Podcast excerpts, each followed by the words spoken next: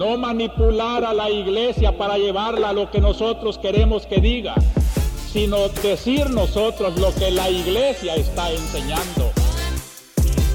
bienvenidos a la conjura de los tibios. En esta ocasión estaremos hablando de los desafíos de la iglesia en el mundo contemporáneo. Yo soy Marta Sánchez y estoy aquí con José Miguel como todos los días y nos acompaña el día de hoy Gabriel Leal. Hola Marta, eh, buenos días, buenas tardes Gabriel. Eh, hoy eh, estamos grabando en un horario diferente. Habitualmente nosotros siempre grabamos por las noches, pero hoy como nuestro invitado no está en México, Gabriel nos acompaña desde Roma, pues hemos cambiado nuestro horario habitual de, grabación. Sean bienvenidos todos a, a la conjura de los tibios. Este episodio que si mal no recuerdo es nuestro episodio 3. Eh, pues para entrar en materia, eh, ¿qué les parece si voy presentando a, Gabriel? Voy a leer brevemente su semblanza. Gabriel Alberto Leal Gudiño estudió la licenciatura en Filosofía y Ciencias Sociales en el ITESO de Guadalajara, la maestría en Filosofía Política en la Universidad del Valle de Atemajac. Fue responsable de formación básica en la Secretaría de Capacitación del PAN Jalisco, asistente del presidente municipal de Guadalajara, secretario privado del gobernador de Jalisco, director académico de una universidad privada en Jalisco, así como profesor de filosofía en el Seminario Diocesano de San Juan de los Lagos, Jalisco, y en la Escuela de Filosofía de los Franciscanos en Zapopan, Jalisco. Actualmente estudia teología en la Universidad Gregoriana de Roma. Muchísimas gracias, Gabriel, por, por haber aceptado nuestra invitación. De verdad es un honor que nos puedas acompañar aquí en la, en la Conjura de los Tibios y pues estamos aquí para, para aprender de ti, que con tu experiencia y tu genio filosófico, pues nos puedas aportar en estos temas tan, tan urgentes, ¿no? Particularmente porque una de las vocaciones de, este podcast precisamente es tener un enfoque, eh, digamos, esclarecedor, que, que busca la distinción siempre entre todas las confusiones que van apareciendo en la complejidad pues, de nuestra vida en, el mundo. Eh, no, al contrario, muchísimas gracias a ustedes por haberme invitado. Estoy muy contento y soy yo quien aprendo de ustedes siempre. Pues gracias por, por, haber aceptado la invitación. ¿Qué les parece que para ir entrando en materia y como, digamos, como guía didáctica, eh, comencemos eh, analizando, viendo un poquito cómo es el clima, digamos, lo político, cultural, nuestro, nuestro momento histórico, los signos de los tiempos que actualmente tenemos que, estar discerniendo, ¿no? Entonces, para detonar la conversación, Gabriel Marta, ¿qué les parece que hoy comencemos, eh, digamos, analizando el tema eh, de la invasión rusa a Ucrania y el trasfondo, digamos, de, de fe, o no sé si trasfondo, pero sí este atributo, este accidente de fe o de discurso eh, religioso que puede estar en el fondo. ¿Tú cómo ves esta cuestión, Gabriel? Sí, mira, eh, yo creo que mucho se ha hablado en cuestión de análisis político, que es muy interesante entender las cuestiones geopolíticas de lo que acontece en Rusia, la figura del presidente ruso, pero poco se analiza y me parece que tiene un trasfondo importante la cuestión teológica que está detrás, la, mentalidad teológica que hay detrás de, este ataque que hemos visto en días recientes en, Ucrania y, un personaje que es interesante, que es el, patriarca de la Iglesia Ortodoxa rusa, que es el, obispo Kirill, o no, sé cómo se diga, en, cómo se llama en español, Cirilo le llaman. Este, Creo que sí. Sí, bueno, el, eh, patriarca ruso, eh, porque parece que no solamente es una cuestión de una invasión de, por mayor territorio, una guerra como, estamos acostumbrados, sino que, parece un, choque de civilizaciones, como lo planteaba Huntington en el, en el, siglo XX. Eh, nos recuerda un poco la, la invasión después de la caída de las Torres Gemelas en Estados Unidos y la guerra de, Bush hijo, porque Kirill plantea que la iglesia, eh, la iglesia ortodoxa, tiene que tener un dominio no solamente en Rusia, sino en los países que giraban alrededor de lo que fue la, la Unión Soviética en años anteriores. Y bueno, me parece que, Putin ha comprado esta idea de la invasión, no solamente territorial o, por temas geopolíticos, sino por una cuestión también eh, teológica, de dominio de, una iglesia sobre otra. Recordemos pues cómo, las iglesias ortodoxas pues tienen eh, no una cabeza principal, sino, eh, eh, sino que hay una comunión de, iglesias.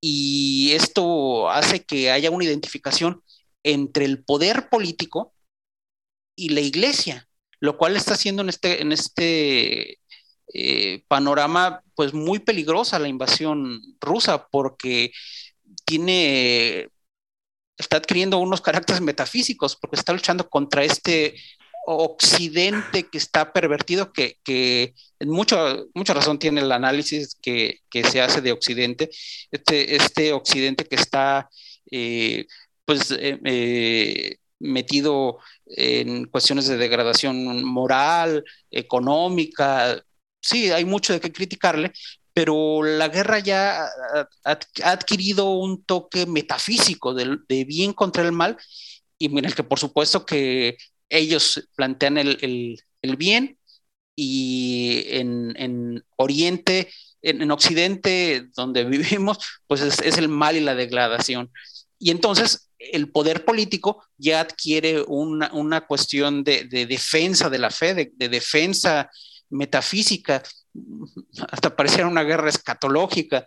Y ahí está el peligro de, ideologizar la fe y de utilizarla para, los fines e intereses políticos de, un gobierno.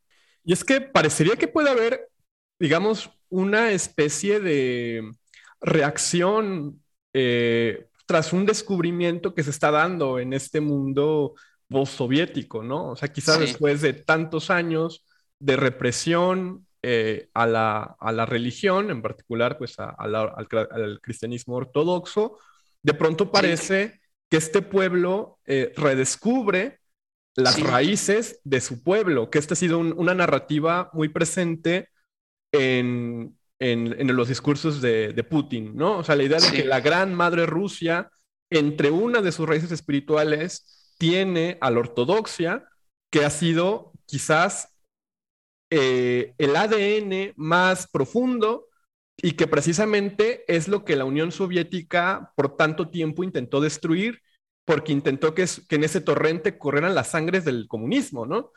Entonces, me parece que hay una eh, reacción mm, polar, o sea, que esto sabemos que, que suele suceder cuando en categorías eh, maniqueas, la realidad se reduce a un AB. Entonces, Después de, voy a decirlo, de, lo que eh, Del Noche llamaría el, ateísmo científico propio del comunismo, surge esta reacción que quizás no tiene que ver mucho con un encuentro con Cristo, con la fe, sino con una postura eh, política que deviene en una postura eh, religiosa, metafísica. Y que esto, bueno, Sí, eh, eh, que el peligro de identificar la fe con causas políticas o con gobiernos o con imperios está desde Constantino, ¿eh? o sea, hay, hay muchísimos siglos y la teoría de las dos espadas y, tantas cuestiones en el que la fe católica hasta el siglo XX se ha identificado con movimientos sociales, con movimientos políticos, con, con, una identificación con el poder, siempre ha estado presente, pero siempre han acabado mal todos estos movimientos siempre han acabado mal y quien pierde, curiosamente, no es el político, no es el poder, no es el imperio. Quien termina siempre perdiendo es la iglesia. La iglesia. En eso. Así que eh, hay que tener cuidado con identificar la fe con, con, con causas políticas. Y creo que lo que dices, ¿no? De que nos podríamos ir súper atrás y podemos ver muchos momentos históricos en donde el poder político se ha valido como del, del poder, digamos, de la iglesia o del, del, del llamado que hace la iglesia a su, a su, a su gente, ¿no? Y de ahí se cuelgan, porque claro, o sea, yo me acuerdo hace unos años, estaba, llevaba la materia de, de, familia y política, que en realidad era como de cabildeo, ¿no? Y, el profesor nos decía, es que lo más efectivo, o sea, el, el, grupo en México con mayor poder político y el que te va a jalar más votantes, el que te va a jalar más personas que se vayan a parar a una marcha, que te va a jalar más personas que se vayan, que vayan a estarle marcando a sus diputados y senadores para que no pase una ley, es la iglesia, ¿no? Y claro, pues esto es una realidad. La iglesia tiene muchísimos adeptos y muchísimos adeptos que realmente o sea, la siguen como madre y maestra, pero cuando el poder político apropia esto como una herramienta, eh, en, vez de que la, en vez de que la herramienta política se ponga al servicio del bien común o de la iglesia y de sus principios, y busquen que la iglesia sea la herramienta para aumentar su poder político o su capital político más bien, es cuando creo que nos ponemos en, este, en esta posición súper peligrosa. Ahorita que estaban hablando de Rusia, yo pensaba hace unos años, hace un par de años, leí un libro sobre los últimos años de las hermanas Romanov, ¿no? Y entonces en el libro pues te empiezan a contar que sí, que muy devotas, que muy que este, eran enfermeras y todo eso que, o sea, a mí la verdad es una historia que me parece fascinante, pero más allá de eso, después de que los matan, ¿no? Y los ejecutan y todo, ahorita la Iglesia Ortodoxa rusa los, los eh, ubica a toda la familia como mártires, ¿no? Y nos pone esta, esta, bueno, a mí me llevó a hacerme el planteamiento de, bueno, o sea, ¿qué tanto realmente los podemos ubicar como mártires y qué tanto pues realmente fueron, em, fueron figuras políticas que, claro, o sea, es horrible que los mataran y todo, pero realmente los mataron por defender su fe realmente los podemos elevar a los altares así en una postura de santos o es simplemente una manera de reaccionar en contra del el comunismo, ¿no? O es de reaccionar en contra de... Lo mismo ha pasado, por ejemplo, en Francia, ahora que está el, el debate por el, próximo domingo van a ser las elecciones presidenciales. También en, Francia ha habido un cierto culto a la familia real después de, de que fue eh, decapitada, ¿no? En, la época de la revolución, porque eh, identificaban a la iglesia como parte del ancien régime, del viejo régimen, eh, y si hubo la persecución contra la iglesia por ser parte del, antiguo régimen y la identificaban como parte de un régimen político, pues algunos cayeron en el juego de creer que sí, que sí era parte del antiguo régimen. Y entonces defender a la iglesia entonces era defender a este viejo régimen, entonces hay que volver la monarquía, entonces hay que volver las formas políticas. Pasó en Francia, pasó en, pasa en España, pasa en aquí mismo en Italia, en, muchísimas partes del mundo hay esta mala identificación entre fe y política. Que, eh, ojo, este, una cosa que es importante, no quiere decir que la fe no, no tenga algo que decir a, la vida política o, a la ética, vamos, por amor de Dios, claro, claro que tiene que ver como parte de un fenómeno humano y, si la política tiene una vocación de, de construcción, de comunidad, de, construcción de bien común, pues claro que la iglesia tiene que decir una palabra y lo ha hecho y lo ha levantado y ha levantado la voz en, en muchísimos siglos por, por la justicia, por los pobres, por por eh, eh, la gente que sufre en, muchas partes del mundo. ha sido una presencia, una presencia de bien. La cuestión que aquí, que aquí vale la pena eh, identificar y, señalar con, una lupa muy, muy, muy interesante es que no haya la identificación con una causa política. Esa es la única cuestión que, que es riesgosa y me parece que aquí es lo que estamos tratando de alertar. Ok, dentro de este, o sea, en este contexto y hablando de, pues, de estas como señales de alerta, ¿cuáles dirías tú que son algunos signos de una fe ideologizada? Sí, eh, que, esto, mira, eh, es, interesante esto que, comentas, Martita, porque eh, no, no, no, no lo debemos de encasillar necesariamente en que es derecha contra izquierda, izquierda contra derecha, tradis contra progres, progres contra tradis. Este, esta lucha dialéctica que comentaba hace rato, Miguel, es la que tenemos que, quitarnos de la cabeza. el Evangelio el día de hoy me pareció bastante esclarecedor en ese sentido, porque el Evangelio el día de hoy nos, nos, presenta a los apóstoles así un poco confundidillos después de, de la resurrección y los apóstoles, dice, dice el Evangelio de Juan, que, hoy escuchamos en misa, que los apóstoles estaban unidos. Eh, la fe nos lleva a hacer unidad. Todo aquello que rompe la unidad de nuestra comunidad, de los que creemos en Jesús, es aquello que, va en contra del espíritu mismo de Jesús. Eh, Juan identifica al Señor con, los ojos del amor. ¿Quién es el primero que identifica al Señor en, esta narración? el discípulo amado. Y eh, a mí se me hace, se me hace bien bonito acá que, el Evangelio dice el discípulo amado. Es decir, el amor es el primero que ve, el amor es el, el que tiene los ojos para identificar al Señor. Entonces, todo aquello que rompa la unidad es todo aquello que no va este, eh, a, eh, no va en la causa de Cristo. Y, digo causa de Cristo en el sentido que lo usa el apóstol San Pablo.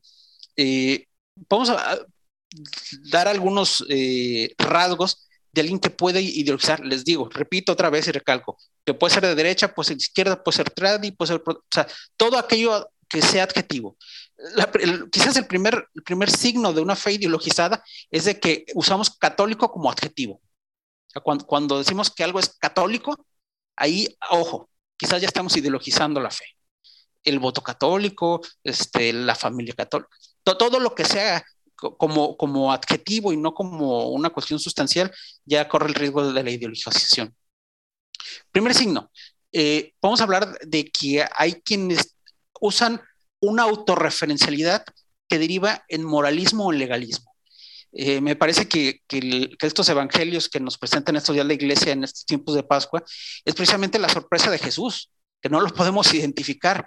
Cuando queremos controlar este, cómo es el Señor, cómo es la iglesia, cómo, o sea, cuando la iglesia, la fe, parten de, mis, de mis eh, prenociones, de, de lo que yo creo que debe de ser, cuando yo soy el que controlo y no me abro al misterio, ahí hay una autorreferencialidad. Y eso siempre deviene en moralismo o legalismo, es decir, en el yo tengo el control, o yo lo puedo imponer, o, yo puedo eh, eh, imponerlos a otros. Eh, segundo punto, para todo hay estrategia, o sea, querer perder la, la, vista sobrenatural de la historia, no creer en la providencia, y entonces, por lo tanto, si no creo en la providencia y si no creo que Dios interviene en la historia, que, Dios interviene en nuestra vida, pues entonces hay que hacer estrategias. Y entonces eh, hay que hacer estrategias en la política, hay que hacer estrategias en lo social y hay que dar esta batalla cultural que, habíamos hablado en un principio.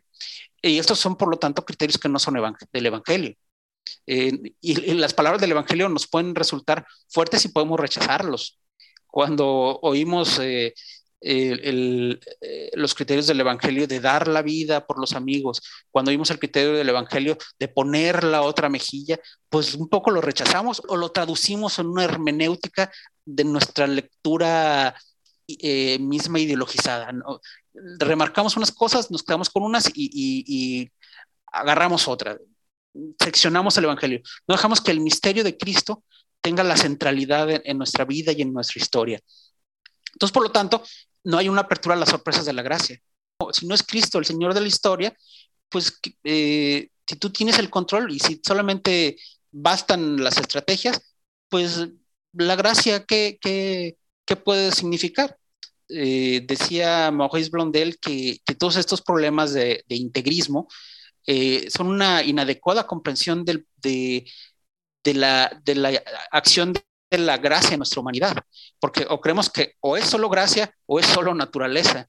Este, esto Maurice Blondel le llama monoforismo. Y cuando creemos que es solo gracia o solo naturaleza, eh, no, no, eh, no, entendemos el misterio de, de, Cristo en la historia y en nuestra vida. Y entonces quien vive una cuestión así eh, intenta hacer coincidir la enseñanza de la iglesia con su visión política si todo son estrategias y todo es mi visión de la historia, pues entonces eh, yo voy a dar la batalla cultural, yo voy a dar la batalla política, y entonces eh, hay en esta visión maniquea de bien y de mal, el bien se identifica con mi visión particular de la política. Y entonces identifico la fe con un sistema político, con un régimen político, con un Estado, como lo veíamos hace un momento con, con, el tema ruso, eh, con, con, un líder político y cuidado, mucho cuidado. Eh, por ahí eh, vale la pena leer una novelita que se llama El Padre Elías y otra, otra novelita que, que, a lo mejor alguno habrá leído alguna vez que se llama El Amo del Mundo, en el que nos muestran este peligro de, de, de estos líderes que, que, intentan suplir el papel del Mesías. Este, y cuando se intenta suplir el, papel de Mesías, pues aunque parece obvio, a veces no, no, no caemos en la cuenta de que estamos quitando al verdadero Mesías por poner al nuestro, que está con, con, con una lógica política y humana. Esto hace que sean, si, si, yo y mi grupo son los que tenemos la verdad, si yo y mi grupo somos quienes defendemos la verdad, somos los que tenemos el bien, este, entonces, por lo tanto, los otros son el mal. Esto que comentamos de esta lucha de civilizaciones. Entonces, si el occidente es malo, pero esto pasa eh, desde el grupo parroquial hasta los partidos políticos, en, en todas partes eh, puede, puede, suceder. Que entonces, como yo soy el poseedor de la verdad, eh, entonces, por lo tanto, hago una exclusión de aquellos que no piensan o no viven como yo quiero. Y esto, por lo tanto, nos puede hacer llevar, nos puede llevar a tener faltas verdaderas a la caridad, ¿eh? y esto es un, una cuestión muy peligrosa. Entonces, esto hace que no tengamos confianza en Dios, que tengamos confianza en nuestras obras. Es eh, lo que decía hace un momento Miguel, eh, que caigamos en, en la tentación de, del pelagianismo.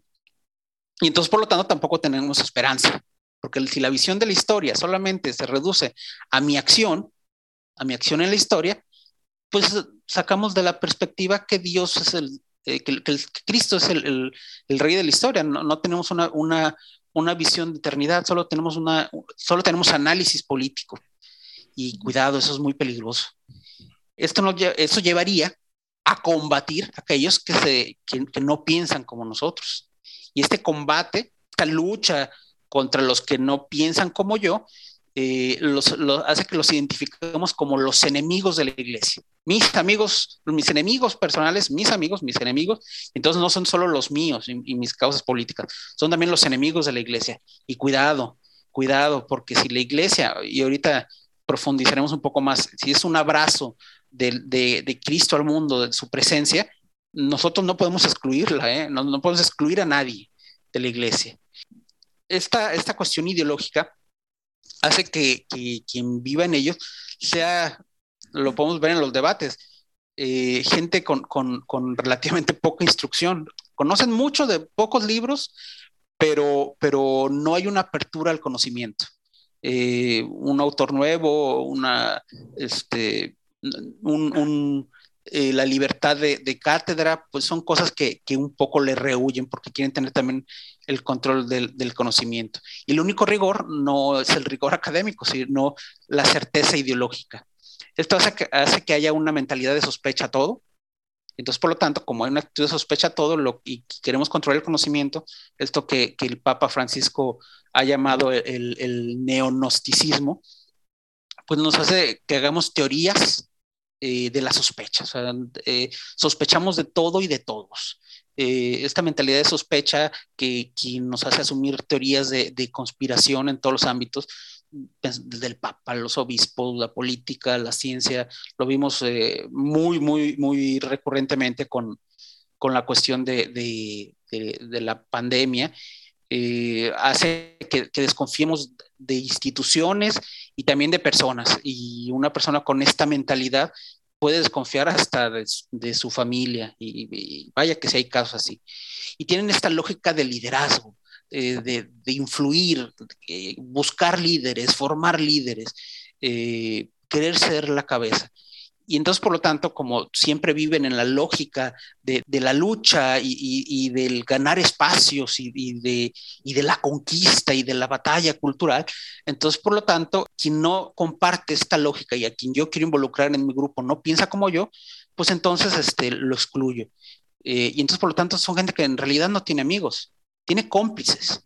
Son, pueden tener cómplices entre ellos, pero no hay una verdadera amistad que es, que es la base fundamental de, yo creo que de, que de la vida cristiana, porque el cristianismo es una amistad. Y eh, nos hace justificar hasta las barbaridades más grandes de, de, algunos políticos solamente porque están en contra de una ideología que no es la mía. La justificación de, de, de políticos solamente porque comparten una, una, una, postura política mía. Y por último, que me parece una cuestión importante, es que eh, una persona así se siente con la autoridad para hacer la clasificación de buenos y malos, sean políticos, sean obispos, sean sacerdotes. Según mis categorías mentales, puedo clasificar a la gente. Y esto es bastante peligroso. Y bueno, estos son algunos rasgos que, que veo. se me hace muy interesante que literalmente en todos los episodios que hemos tenido ha salido mucho este tema de la desconfianza y de la, y de la esperanza, ¿no? Creo que es un, un tema común que muchos de los que nos estamos planteando estos temas tenemos como muy presente, ¿no? Como es, o sea, ¿de dónde viene esta desconfianza? ¿Cómo estamos manejando la esperanza? la semana pasada hablábamos de la esperanza teologal, ¿no? Con el padre Hugo. Y, y no sé, creo que em, esto, esta desconfianza, como dices, y esta falta de amistades sinceras y esta como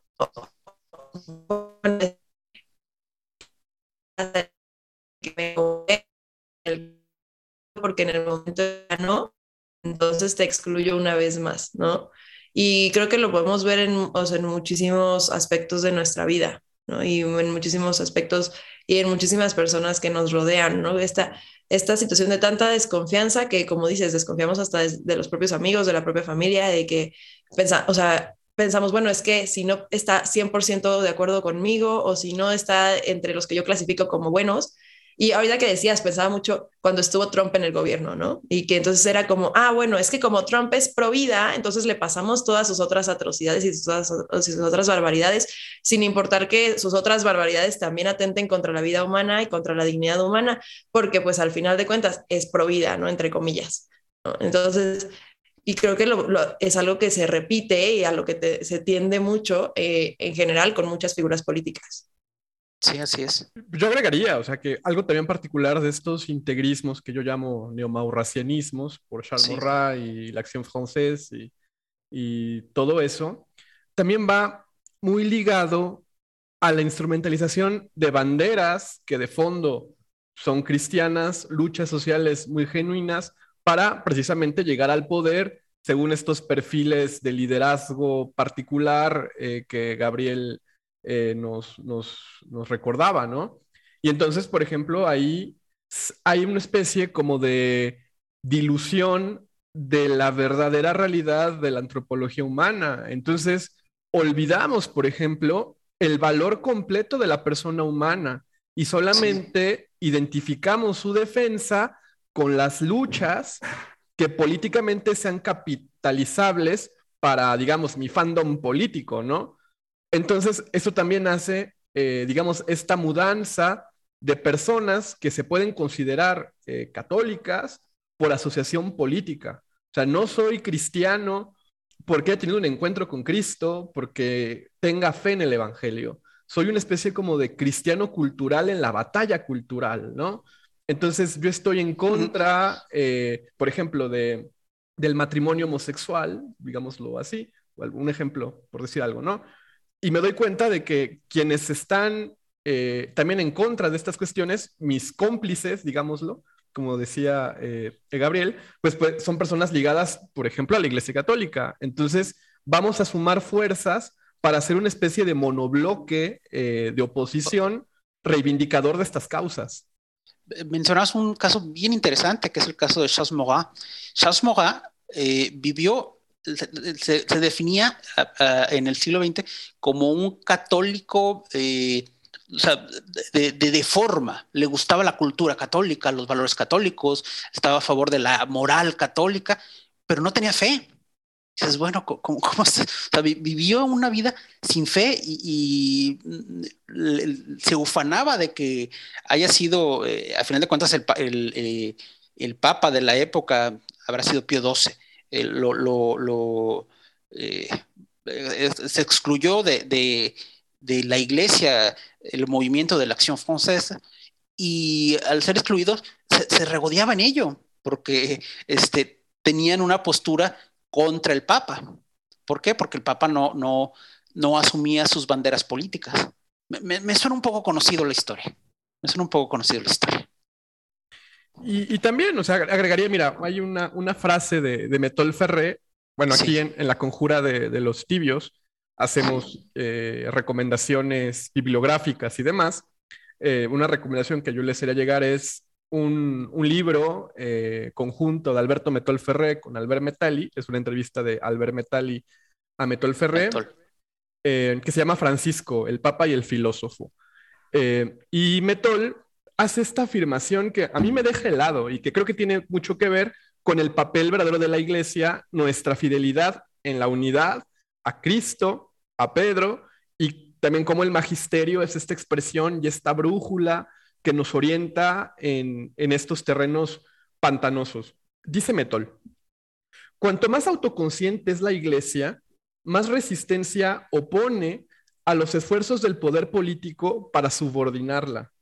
Por otra parte, la tendencia natural de un Estado que gobierna a un pueblo es controlarla. Y con mayor razón si la iglesia es importante para el pueblo. Si la iglesia es poco numerosa o poco influyente como realidad, entonces es más fácil dejarla libre. Y, creo que aquí es importante porque nos podemos dar cuenta de cómo hay estas tergiversaciones o instrumentalizaciones de la misión de la iglesia en el mundo para encauzarlas por, a veces por verdadera maldad, en, un cauce político. Y desgraciadamente se llevan a, mucha gente bien intencionada. Yo conozco mucha gente con muy buenas intenciones y con una fe mm, eh, sincera que, participa luego y termina siendo instrumentalizada por este tipo de, personas. Y ahora que ya estamos en, la zona de las recomendaciones, yo quisiera también hablar de, un texto que a mí me parece bien bonito sobre este mismo punto y que los recomiendo que todo el mundo lo lea, que es el texto de ¿Quién es cristiano? de Hans von Balthasar. Me gustaría hacer una cita también eh, de este texto en el que habla de esto que él llama integrismo, que dice que el, integrismo está vedado al cristiano, porque es la utilización con el olvido de Dios de medios de poder específicamente mundanos para una supuesta promoción del reino de Dios en la tierra. Y cito, el que hace esas cosas no ha entendido bien ni la impotencia de la cruz que él pretende remediar con el poder mundano, ni las leyes del poder mundano que él aplica acríticamente sin caer en la cuenta. Los seguidores de Jesús estamos en una situación mucho más desprotegida de la que nos gustaría. Estamos radicalmente expuestos como cristianos ante el mundo y por Cristo en el mundo. Nos gustaría hacer de la iglesia un escudo contra el mundo y de nuestra misión en el mundo un escudo contra la palabra y contra el compromiso de Cristo. Cristo desautoriza la espada secular del integrista Pedro y toma partido por los agresores y cura la oreja de Malco. Esto me parece bellísimo. Dice Baltasar, no puede, bajo el pretexto santificar el poder político, volver a trasladarse a la situación veterotestamentaria y querer enseguida imponer desde el poder veterotestamentario, previamente disputado y alcanzado, el amor neotestamentario. Es decir, el amor cristiano no se puede imponer por el poder, punto. Como quiere el programa, el programa de los integristas, el inox signo vinches debería significar una pregunta. En este signo de la bancarrota, según el mundo, ¿alcanzarás tú el triunfo mundano? Curar la oreja de Malco, ¿no? Sí. Qué, fuerte. Y, cómo creo que esto nos, nos muestra de una manera muy simbólica cuál es el sentido de la misión de la iglesia, ¿no? Sí, eh, fíjate que, cuando tomó posesión el Papa Benedicto XVI, o sea, cuando, tomó el, rumbo de la barquita de Pedro, eh, decía en, su primera misa, en su homilía eh, de inicio de pontificado, quiero citar al Papa Benedicto del, 24 de abril de 2005. Decía, no es el poder lo que redime, sino es el amor. Este es el distintivo de Dios. Él mismo es amor. ¿Cuántas veces desearíamos que Dios se mostrara más fuerte, que actuara duramente, que derrotara el mal y que creara un mundo mejor? Y todas las ideologías del poder se justifican así. Quisiéramos que Dios actuara como a mí me gustaría que actuara. Y no, hay que dejar a Dios ser Dios. Y este es quizás el, principal riesgo de, esta mentalidad, que no dejamos a Dios ser Dios, queremos suplantar su lugar y ya, ya, ya sabemos quién propuso ocupar el lugar de Dios, ¿no? ¿Quién, quién, quién le propuso a la mujer, seréis como Dios?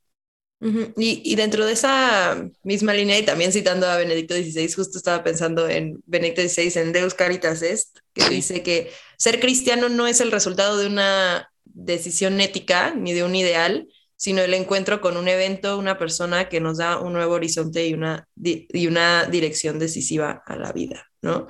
Eh, y es este, este encontrarnos con ese Cristo crucificado, con ese Cristo también resucitado, y que justo por eso nos puede, podemos tener la confianza y la esperanza, ¿no? O sea, ese Cristo vulnerable y, o sea, que incluso lo dice la liturgia de Semana Santa, ¿no? Ese Cristo que se veía así derrotado, perdido, ¿no? Que eh, incluso para que sin lo dice poder y sin belleza. Exacto. Ajá, y que, es, que dice como, o sea, es para los para, los, para todos los que no son cristianos es una ridiculez, ¿no? O sea, ¿cómo, o sea, ¿cómo va a estar en una cruz? O sea, en... Locura para los griegos, necedad para los judíos. Eso, eso era lo que quería decir. Justo, justo, pero no me acordaba de la cita exacta y no quería citar mal a San Pablo, entonces mejor estaba parafraseando, pero ajá. Locura para los griegos y necedad para los judíos. Y de todas formas de eso viene, la, viene el Cristo resucitado, que entonces ahí podemos tener, o sea, es la razón de nuestra esperanza, ¿no?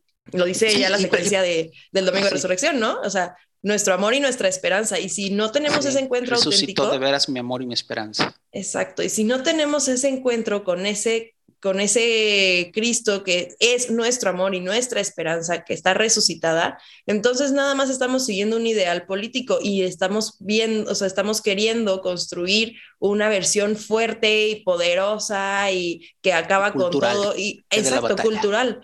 Y que al final de cuentas es lo mismo que, o sea, se me hace chistoso porque es lo que cuántos de los judíos esperaban eso en su momento, ¿no? O sea, un Mesías que iba a acabar con los romanos un Mesías que iba a tener poder político y poder militar, ¿no? Y cuánta gente no creyó en Jesús precisamente por eso. Y estamos volviendo a caer en la misma. ¿Por qué queremos hacer a un Cristo? ¿Y por qué queremos hacer un cristianismo que acabe con nuestros, entre comillas, enemigos, que acabe con nuestros, entre comillas, opresores, en vez de un Cristo que, y un cristianismo que se pone al servicio y que se deja voluntaria y libremente dominar, entre comillas, por ellos. Sí, eh, Adrián Fonspayer decía algo bien interesante hablando sobre los pelagianismos. Dice, bueno, quien es pelagiano y quien empieza a, asumir que él es el, centro de, la salvación, de su salvación, que salvación depende de él mismo, poco a poco, sin darse cuenta, pierde la fe. Y tú lo puedes ver por cuando, caray, y, esto lo digo para hacernos una, reflexión nosotros mismos.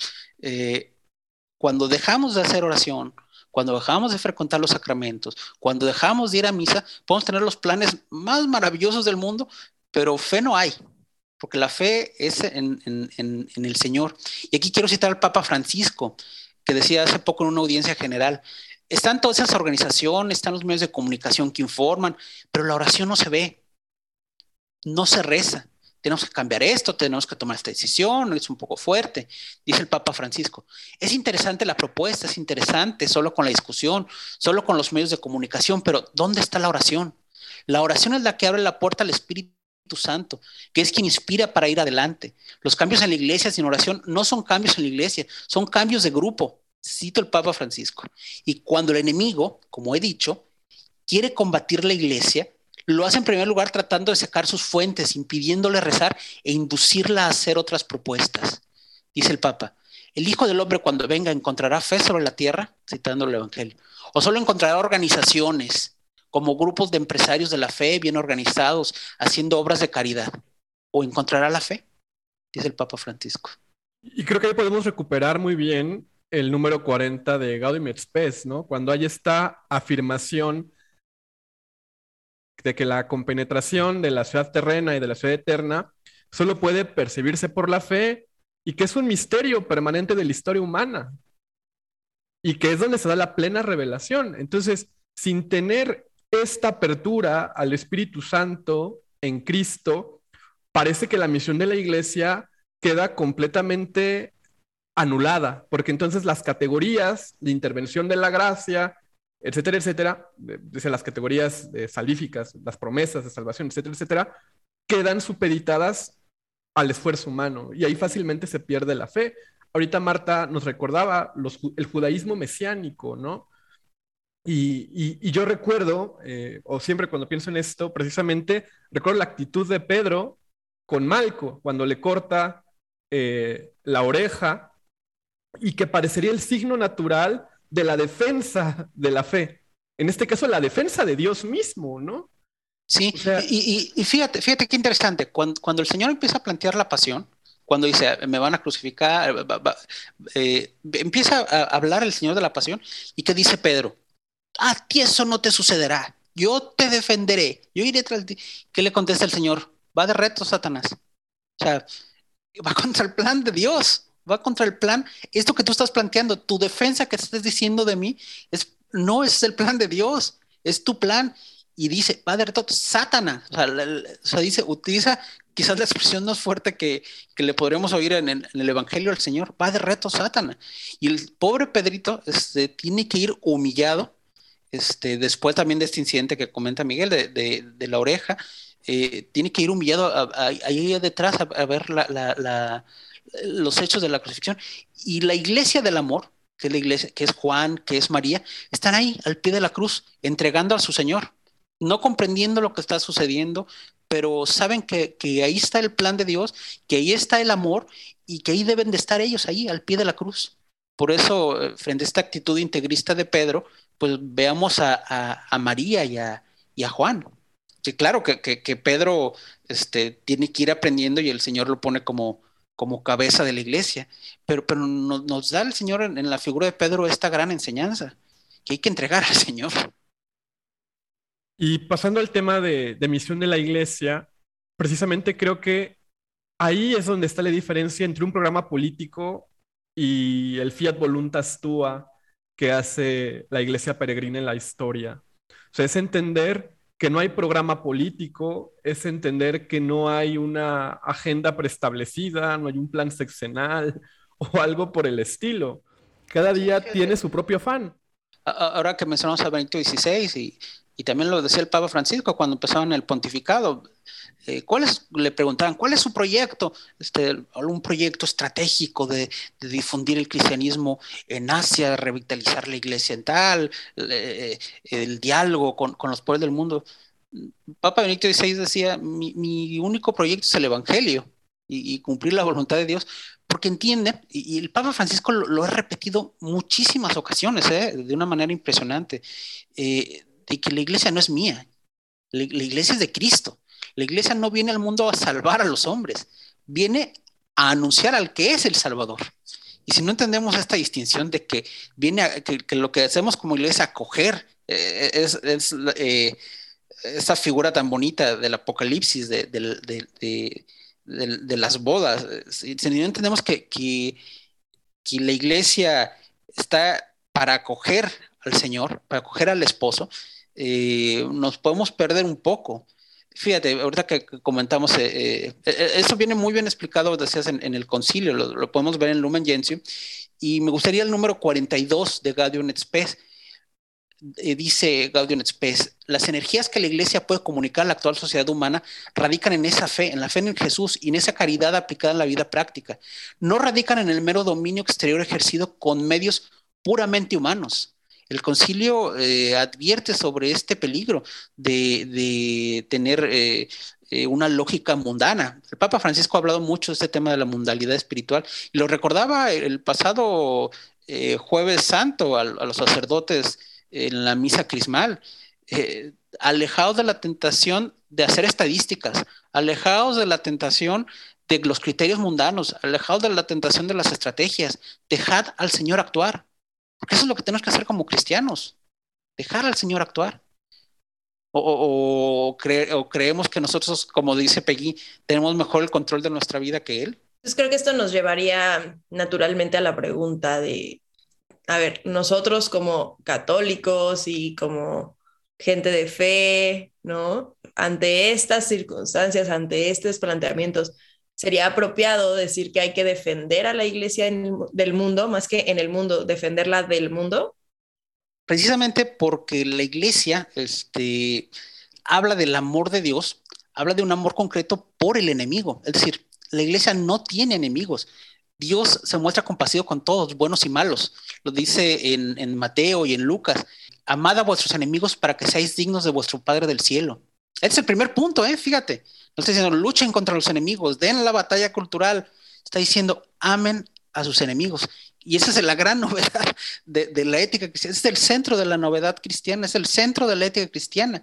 Fíjate, el Señor ve lo que sufre su pueblo por las injusticias y ve, claro, el dominio del pueblo que está oprimido por el imperio romano. Y a pesar de ello, no toma una bandera política y no encabeza en, en, su época una revuelta, a pesar de que algunos, como bien decías Martita, lo esperaban, creían que fuera un líder contra la opresión.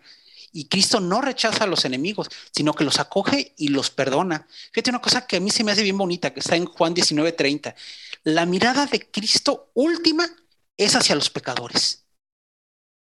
O sea, a, quien, hizo el mal, este, eh, es eh, a, quien concede la última mirada del amor. Eh, esto no es una sumisión o es consentir el mal, esto de amar al enemigo, es llevar el amor hacia el extremo. De esto se trata el cristianismo, de amar, el de, vivir el amor de Dios, de aceptar el amor de Dios. La bondad de Jesús no tiene límites, ni siquiera con los malos. La alegría es por la oveja perdida que se había perdido, la, oveja que se había perdido y que ha recuperado, como lo dice en el capítulo 15 de Lucas. Eh, tener los mismos sentimientos de Jesús implica, por tanto, no optar por la violencia, sino por el amor, la compasión.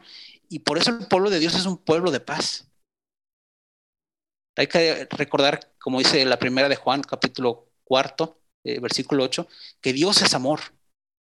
Y decía en un bellísimo poema Peggy, y también en, la nota conjunta sobre Descartes, eh, quienes dicen que aman a Dios, hay, quien dice que ama a Dios porque no aman a nadie.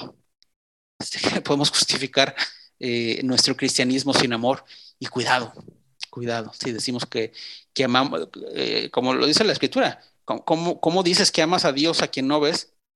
y si, si, no amas a tu hermano a quien, a quien ves, ¿no?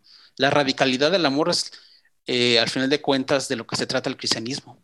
No de unos valores ni de una identificación con Occidente. No, se trata de, acoger el amor que se nos ha sido dado. Es algo que nos sobrepasa. Es, este, es este estar en, en, el mundo como corderos en medio de lobos, dice Lucas 10.3. Y es la apertura plena a la esperanza, o sea, siguiendo... siguiendo Una esperanza en que Cristo ha vencido al mundo. Exacto, o sea, yo, yo recordaba ahora que mencionabas a Peggy esta, esta forma de que a pesar del mundo, la iglesia avanza, ¿no? O sea, esta idea de que la esperanza en Cristo presente, que necesita carne, porque nos necesita a los cristianos, pero no haciendo reino a partir de la política y de la militancia, sino me parece que es en la entrega y en la confianza plena, en el abandono. Sí. Voy a citar la, eh, eh, Verónica, el, texto este de, tan bonito de Peggy. La naturaleza propia de la descristianización no está en el materialismo, porque eso sería peligroso para el cristianismo.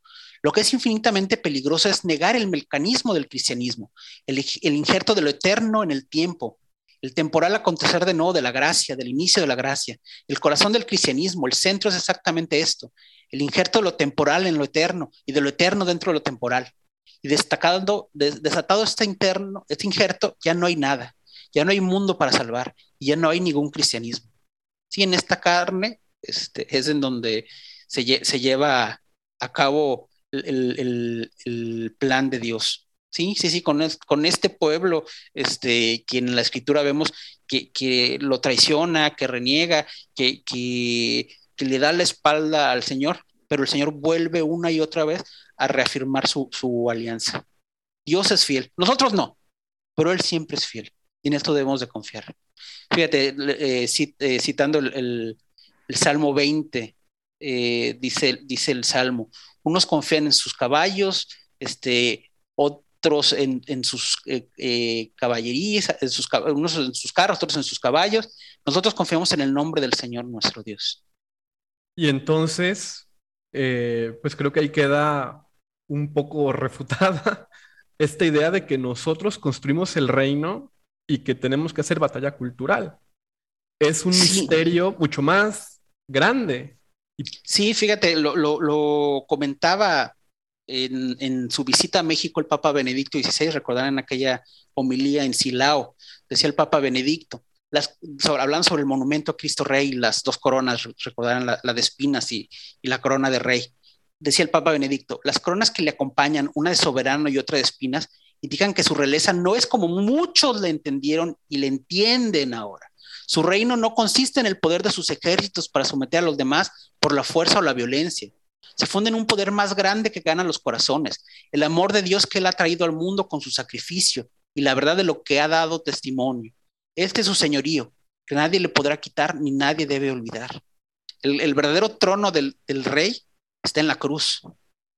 No está en el poder, está en el abandono no está, no está en el imponerse a los enemigos, está en el entregándose hasta la última gota de sangre. Ahí está la realeza del Señor. Y ahí está el reino. Reino que ya está presente. Que, si, no, si no tenemos presente que, que, el reino está ya entre nosotros, como Él lo anunció, que es autobasilea, como dice Orígenes, que, que él, el reino es el rey, es Él mismo. Si, si no lo tenemos esto presente, eh, pues podemos perdernos en, los aconteceres de la historia y de nuestra misma vida. ¿eh? Y creo que esta manera de entender nos plantea realmente qué significa y qué implica la santidad, ¿no? O sea, qué significa ser santo. No es hacer muchísimas cosas y notarnos y defender a la iglesia hasta los, las últimas consecuencias, no, es en la sencillez y en el abandono a saber que, o sea, pues que vamos caminando y cumpliendo la voluntad de Dios, ¿no? Y que lo que, en este, lo que este anuncio del resucitado, en, este anuncio del, fíjate, decía el Papa Francisco, hoy es el tiempo de la consolación, del gozoso anuncio del Evangelio, más que de la lucha contra el paganismo. Es el tiempo de llevar la alegría del resucitado, no de lamentarnos por el drama de la secularización. Es el tiempo para derramar el amor sobre el mundo, sin amoldarse a la mundanidad. Es el tiempo de testimoniar la misericordia, más que de inculcar reglas y normas. Ser testigos, la santidad es, eso, dar un testimonio de, algo que nos ha acontecido en nuestra vida, que nos ha cambiado, que nos ha maravillado, que nos sobrepasa, porque eh, es mucho más la misión que, nos ha sido dada que, que, nuestra capacidad y nuestros, sí, nuestros mismos fallos. Sí, es verdad, somos, somos pecadores, somos fallos, pero como decía un jesuita santo. Sí, soy un pecador, pero un pecador que quiere seguir al Señor. Eso somos, pecadores que queremos seguir al Señor. Y que nuestras obras leídas desde el mundo, desde los honores del mundo, posiblemente estén destinadas al fracaso, ¿no? O sea, ahora recuperábamos esto que comentaba Marta, que, que, recordaba de la primera de Corintios. O sea, al final no se nos tiene que olvidar que nosotros, en cambio, predicamos a ese crucificado. O sea, nos dice San Pablo, ¿no? Glosando que, que los judíos querían signos, querían pruebas, los griegos querían razones y no lograban comprender el triunfo de la cruz, que al final es el trono donde nuestro rey tiene su corona de espinas y que no se nos olvide que fue humillado, pero que, y también aquí viene el sentido escatológico del cristianismo, o sea, ¿qué sería de nuestra salvación y de nuestra redención sin ese cordero mutilado. Y, también, o sea, eh, Gabriel recordaba esta figura de, del Apocalipsis que nos recuerda precisamente el misterio eucarístico, ¿no? Cuando, es, cuando somos invitados dichosamente al banquete de bodas del Cordero. A, mí me encanta, eh, por ejemplo, don Javier Martínez, arzobispo de Granada, que tú conoces, Gabriel, tiene una disertación preciosa sobre lo que significa ser invitados al banquete de bodas del Cordero y cómo está en la Eucaristía el misterio de la cruz, el misterio del abandono, está Getsemaní, pero también está la resurrección. Y por eso es pan de vida y cáliz de salvación. Claro, y esto nos hace ver la realidad, ver nuestra vida, ver, ver toda la realidad eh, con estos ojos escatológicos, usando esta palabra que correctamente has visto. Y entonces, por lo tanto, pues eh, no podemos eh, caer en las categorías de triunfo ni de derrota, porque el triunfo es el del Señor en la cruz. Nosotros no le agregamos absolutamente nada, ni le quitamos absolutamente nada. Este, por eso eh, cuando vemos la vida de los santos y que vemos una vida de, entrega, pues muchas veces vemos que, el fruto que da no lo ven ellos, ni siquiera es, es eh, resultado de, un plan, o sea, cuando vemos las grandes obras de los grandes santos, no es que se los hayan planeado, que, hayan hecho una planeación estratégica, y entonces por lo tanto yo voy a ver a los líderes, o sea, me imagino a San Ignacio de Loyola llegando aquí a Roma, o, pienso en la Madre Teresa Calcuta, o Felipe Neri, o, o Teresa eh, fundando eh, conventos por toda España. Eh, no, no, estaban planeando, estaban dando un, testimonio, estaban dejando que el Señor eh, fuera quien actuara. Eh, y pienso mucho en, un personaje que a mí me, cautiva sobremanera, que, que, en unos días van a, nombrar santo, que es a Charles de Foucault. Charles de Foucault, este hombrecito que, que encuentra un día que el Señor lo llama en, un, confesionario en París y se va al, Sahara, intenta convertir, intenta bautizar, no logra absolutamente nada. Ningún, ninguna sola este, conversión se da por, por Charles de Foucault, pero doy un testimonio de Cristo que hoy, hoy sigue siendo eh, un verdadero fruto.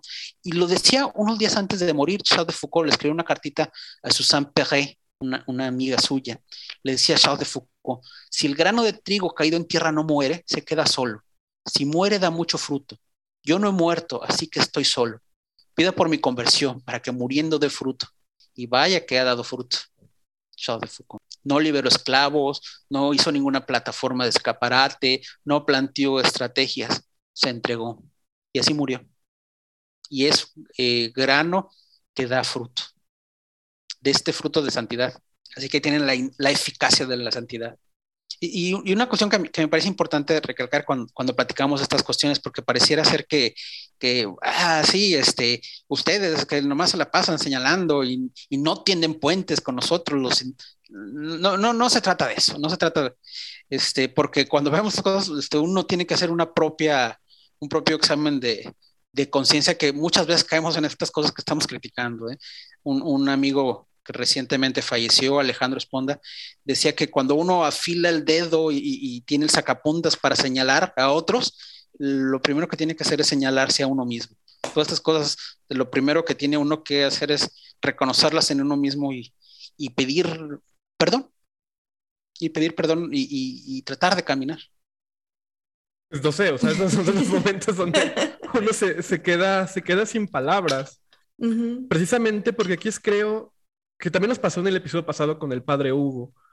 Un gran amigo, ¿eh? ¿Cómo es cuando encarnamos el Evangelio, cuando realmente observamos, como dice San Ignacio en la meditación para alcanzar amor, la contemplación para ah, alcanzar ah, bonito. a Dios en todas las cosas, cuando vemos a Dios presente en todas las cosas y realmente nos damos cuenta de que todo lo que tenemos nos ha sido dado y esa es su mayor gloria, encontramos el camino de la cruz y en ese camino de la cruz encontramos la comunión de nuevo. Precisamente creo que es lo que nos decía Gabriel, de que podríamos en apariencia eh, caer en una especie como de, de confort espiritual, nada más señalando y estando eh, como denunciando los males de este mundo. Pero al final, creo que todos los cristianos de buena voluntad tenemos esta vocación universal de denuncia y anuncio. Y vuelvo a citar la gran Peggy. Eh, Peggy decía, Cristo no condenó los males de su época, y mira que fueron muchos. Cristo vino a hacer el cristianismo, salvó. Y trabajó, es otra cosa que agrega Peggy, ¿no? Tuvo, dice, bueno, voy a glosarlo, pero dice algo así como, no, pues nosotros pasamos toda la vida peleando, eh, denunciando, quejándonos, enojándonos, pero no trabajamos. Y dice, Cristo no se quejó, trabajó, tuvo tres años. Sí. Y no sabemos nada antes de lo que nos relatan los evangelios. Sí. Hizo el cristianismo. Hizo el cristianismo. Bueno, pues podríamos ir, ir cerrando el episodio. Eh, quizás una buena manera de, de, terminar el episodio sea dando gracias por, por los frutos recibidos y sobre todo por todas aquellas eh, misiones y, llamados a los que nosotros creo que estamos eh, siendo, que estamos siendo conscientes de ellos y que espero que nuestra audiencia quizás pueda consolarse tanto como yo me siento en este momento, ¿no? Y, para terminar, me gustaría, yo sé que a Marta le, le, gusta mucho esta oración, terminar precisamente con la oración del abandono de, de Charles de Foucault. En nombre del Padre, del Hijo y del Espíritu Santo. Padre mío, en tus manos pongo mi espíritu. Padre mío, me abandono a ti. Haz de mí lo que quieras. Lo que hagas de mí, te lo agradezco. Estoy dispuesto a todo, lo acepto todo con tal que tu voluntad se haga en mí y en todas tus criaturas. No deseo nada más, Dios mío. Pongo mi vida en tus manos, te la doy, Dios mío, con todo el amor de mi corazón, porque te amo y porque para mí amarte es darme, entregarme en tus manos sin medida, con infinita confianza, porque tú eres mi Padre. Amén. Recordaba a alguien que estaba haciendo una meditación sobre el Padre Nuestro. Y, no pasaba, eh, tenía, tenía que hacer una meditación sobre cada una de las palabras del Padre Nuestro. Y se quedaba en el Padre. Y, solo con eso tenía para toda su meditación. es una palabra muy fuerte, Padre. Eh, alguna vez el padre Hugo me dijo eh, en una conversación que estábamos teniendo, me decía, es que tienes que acercarte a Dios como, como un niño chiquito se acerca a pedirle algo a su papá, o sea, con toda la confianza de que sí se, o sea, de que lo que le haga, le dé el papá o le, le ayude el papá o lo que sea va a ser desde el amor y sabiéndose amado, ¿no? Entonces, ojalá que podamos justo abandonarnos eh, porque sabemos que somos amados y, y pues sabemos que al abandonarnos en quien, en quien nos ama, pues no nos estamos abandonando nada más así, aventándonos al vacío, ¿no? Sino que estamos aventándonos hacia los brazos de quien nos ama, ¿no? Así es. Pues muchísimas gracias, Gabriel. Ojalá puedas acompañarnos en otra ocasión. Creo yo encantado. Que sin duda aportas muchísimo a, a, nuestro discernimiento. O sea, yo de verdad me siento muy consolado y muy invitado a, muchas cosas y Marta y yo cuando empezamos a plantearnos este proyecto del podcast, considerábamos que quizás ese sería el único resultado que valdría la pena para nosotros. No, no es un podcast que esté enfocado en la denuncia, de hecho es medio irónico el título de la conjura de los tibios, porque creo que... yo me identifico con él. Con lo que estamos de acuerdo es esto. Yo soy medio tibio. Al final es Cristo. Al final la radicalidad de nosotros tiene que estar en el abandono y en la confianza plena en sus promesas. Es, está en dejar que la gracia opere a pesar de nosotros. Sí, a mí me gustaría concluir con, unas palabras del Papa en el Domingo de Ramos que a mí me, me consolaron, como, como bien dices. Decía el Papa que ante la cruz no hay lugar a malas interpretaciones. Dios se ha revelado y reina solo con la fuerza desarmada y desarmante del amor. La fuerza desarmada y desarmante del amor. El amor es eso, dejarse matar, entregar la vida por el otro. Eso es el amor.